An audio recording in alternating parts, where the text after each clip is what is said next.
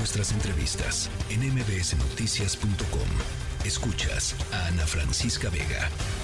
Bueno, pues este próximo domingo es Día del Padre y nuestro compañero Álvaro Morales nos preparó este trabajo especial sobre paternidades en México.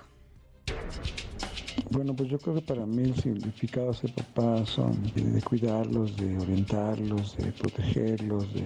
El domingo 18 de junio se celebra el Día del Padre. La celebración comenzó gracias a Sonora Smart Dot, una estadounidense hija de un veterano de la guerra civil que quería honrar al padre que la crió por su cuenta junto con sus cinco hermanos. Aunque la celebración nació a inicios de los 1900, en México no llegó hasta 1950 y no se popularizó sino hasta los 70. Mi papi es el mejor del mundo. Él es muy divertido.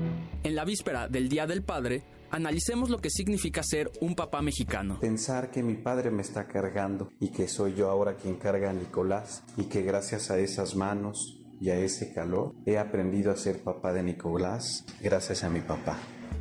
En México, según el censo del INEGI más reciente, de los 21 millones de hombres que son padres, tan solo el 0.5 de ellos son padres solteros, mientras que para las mujeres el porcentaje fue del 7%. Como el INEGI lo señala, en alrededor del 40% de los hogares falta la figura paterna, es decir, hay casi 11.5 millones de familias con un padre ausente. Ser papá, además de todo, es disfrutar, jugar luchitas a la medianoche y jugar fútbol en la sala y de repente ir por la calle y apretar el timbre y echarte a correr con ellos. Es importante recordar que un padre puede sufrir los mismos tipos de violencia que una madre. Cuando hablamos, por ejemplo, de violencia vicaria, nos solemos centrar en la violencia del padre hacia la madre a través de un tercero, usualmente un hijo que comparten pero los hombres también son perfectamente capaces de ser víctimas de violencia vicaria. De la misma forma, aunque el enfoque de las familias buscadoras suele estar en las madres, que sin duda son las que han creado redes y organizaciones más extensas, también hay cientos de padres que solos o acompañados siguen esperando y buscando a sus desaparecidos. Desapareció el 19 de mayo del año 2009. Mi nombre, mi nombre va de Me interesa que salga la foto de mi niña y estar con ustedes y agradecerles por levantar la voz por mi hija. Porque viva se la llevaron.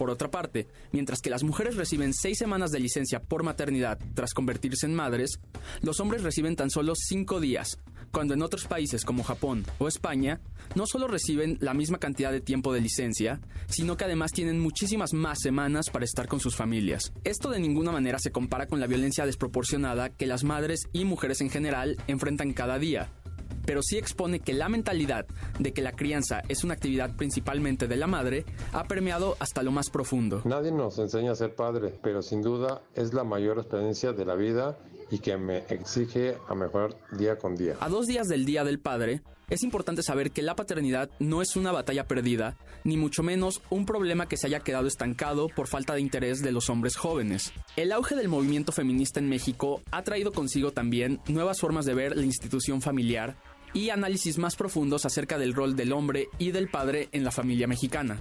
Esto ha provocado, entre otras cosas, leyes diseñadas para que hombres que hayan cometido violencia o que sean deudores alimentarios no sean elegibles para ser funcionarios públicos. Hay que recalcar que, para que la paternidad en México pueda seguir evolucionando y los padres mexicanos puedan seguir contribuyendo en sus familias, es de vital importancia que, entre otras cosas, el gobierno les asegure que, tras el nacimiento de sus hijos, tendrán más que una mera semana laboral para disfrutar con su nueva familia.